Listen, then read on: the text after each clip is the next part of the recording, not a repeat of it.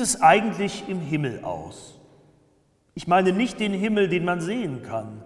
Ich meine den Himmel, von dem ich hoffe, dass ich ihn einmal sehen werde. Vielleicht wird es so sein.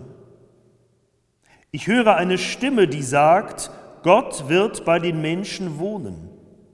Er selbst, Gott mit ihnen, wird ihr Gott sein.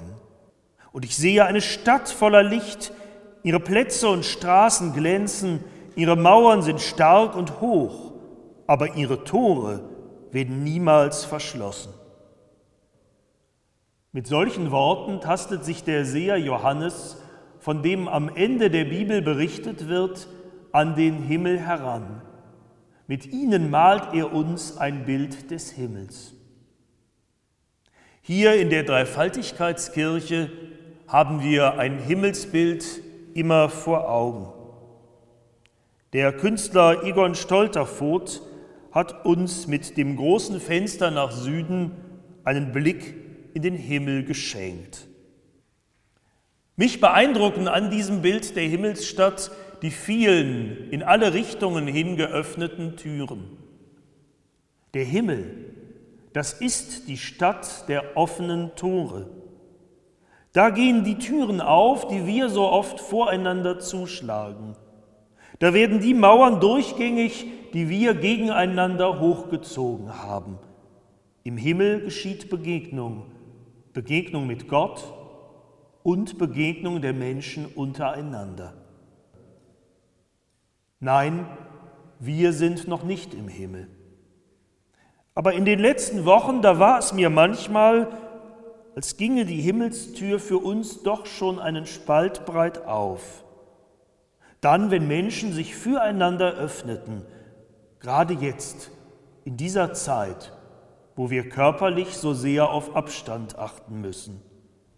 Da gab es ein Telefongespräch mit einer Freundin, der ich all meine Ängste anvertrauen konnte vor dem, was kommt.